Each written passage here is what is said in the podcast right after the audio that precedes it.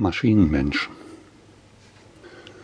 Eine ausnehmend zerbrechlich wirkende schwarze Gestalt steht auf dem Katzenkopf gepflasterten Platz im Schatten des riesigen Münsters, dem mittelalterlichen Wahrzeichen der Stadt.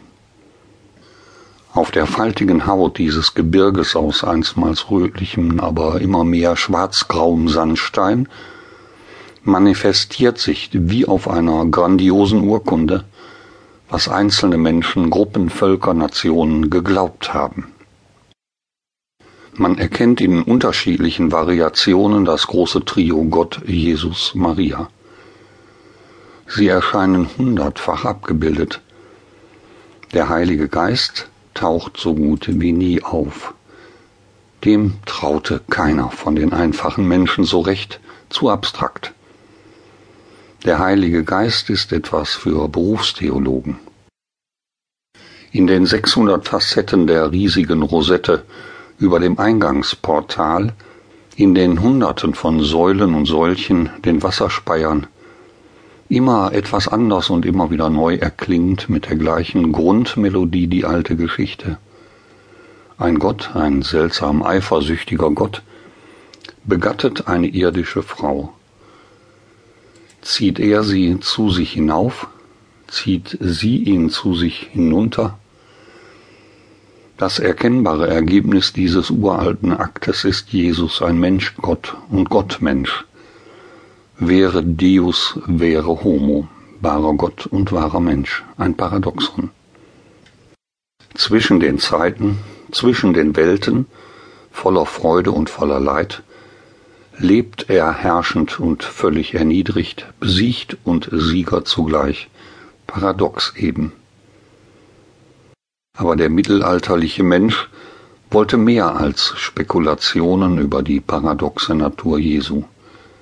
Das rechte, sogenannte Südportal in der Westfassade holt die Betrachter ganz aus der theologischen Spekulation heraus und bringt sie in die reale mittelalterliche Welt des Belohnungs- bzw. Bestrafungsdenkens hinein. Zwei Figurengruppen stellen über dem Portal das Gleichnis von den klugen und den törichten Jungfrauen dar. Aus Matthäus 25, Vers 1 bis 13. Die Klugen lächeln überlegen, sie haben es geschafft. Sie werden zur Hochzeit eingeladen. Eine der törichten Jungfrauen lächelt noch blöde, weil sie dem Versucher vertraut, die anderen wissen schon, was ihnen blüht.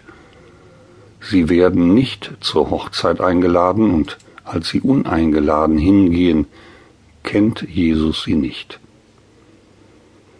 Sie sind aus der Familia Dei, der Familie Gottes, verstoßen. Das Fazit, seid bereit. Ihr wisst weder den Tag noch die Stunde.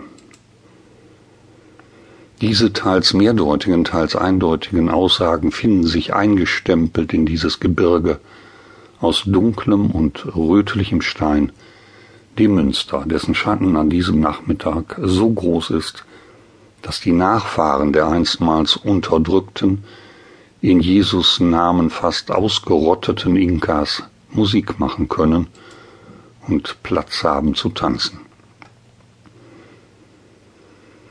Es ist der gleiche Schatten, in dem einige Schritte weiter diese kleine, schwarze, zerbrechliche Gestalt steht, der Maschinenmensch, und dort seine Vorstellung gibt. Obwohl seine Darbietungen keinen Klang beinhalten und keine Töne ausstreuen, wird er von einer großen Menge kopfschüttelnder Müßiggänger eingekreist, die scheu, aber aufmerksam und bewundernd seinen seltsamen Bewegungen völlig schweigsam folgen.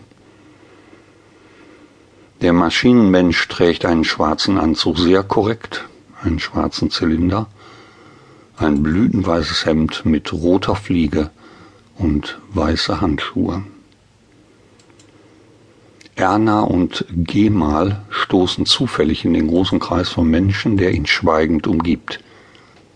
Immer noch auf der Suche nach einem passenden Hochzeitsgeschenk für Sandra und Fern stoßen sie schließlich auf diese riesige Menschentraube, dessen Zentrum die Aufmerksamkeit von über hundert Menschen fesselt.